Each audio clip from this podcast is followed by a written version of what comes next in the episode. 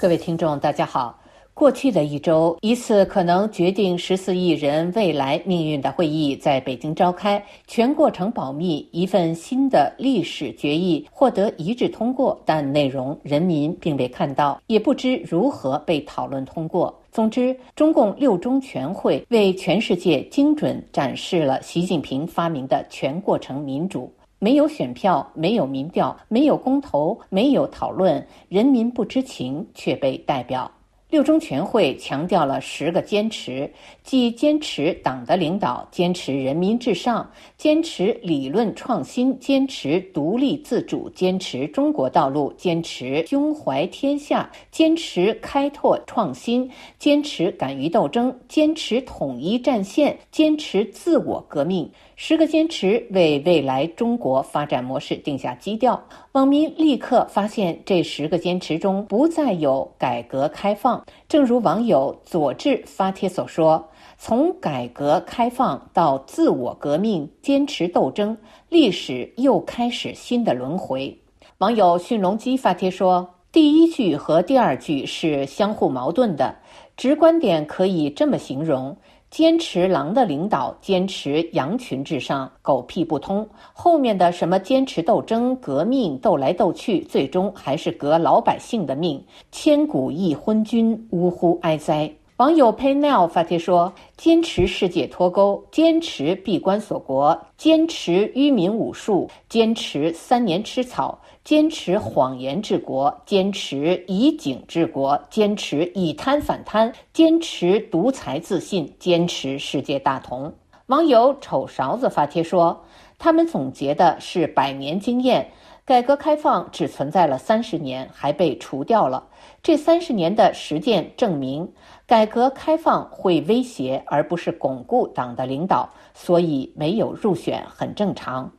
中共迄今出台了三份历史决议，头两份旨在否定前任的错误路线，对前任的历史错误作出反省，力图拨乱反正；而此次历史决议并未否定前任。中共三十年改革开放成果有目共睹，想否定也无可能。那么这份决议就根本不在乎历史，只在乎当下，只想证明当下没错，不能推翻，不能否定，而且应该继续。六中全会闭幕后的那场记者召见会。中共中央政策研究室主任江金泉对习近平的一番拜神教式吹捧，都在昭示习近平需要一份与历史无关的党内决议，来确认自己继续稳坐江山的意图。当然，司马昭之心没有逃过网民的火眼金睛。网友 c c c 二零二幺发帖说：“周公恐惧流言日，王莽尚未篡汉时。”近平吹捧民主期，谁能相信他复辟？中共民主一百年，现在迎来习皇帝。网友 xf 发帖说：“既不是时代呼唤，也不是历史选择，更不是民心所向，其实就是逆流而动，狂妄自大，道路已幕。”网友文龙发帖说：“民国首任总统袁世凯上任不久就改帝制，被赶下台，成为中国历史上最短命的皇帝。”二零一八年初，中共全国人大修改宪法，删除了国家政副主席连任不得超过两届的规定，为习一尊无限期执政扫清了障碍。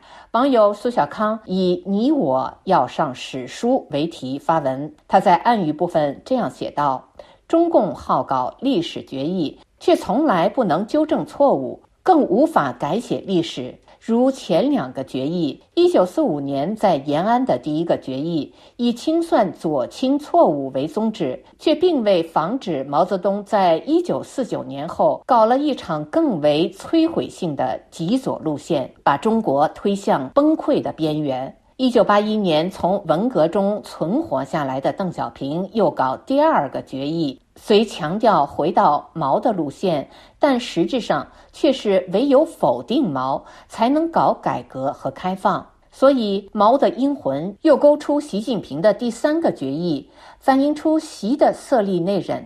他上台就出师不利，走向海洋，在南海造岛，被海牙法庭裁决败诉。网络上惊见公开信促袭下台，隶属其集权而造成的前所未有的危机。大搞个人崇拜，令文革回潮，知识分子寒心；港台政策进退失据，一国两制受阻，盲目出手刺激周边国际环境，导致美国成功重返亚洲。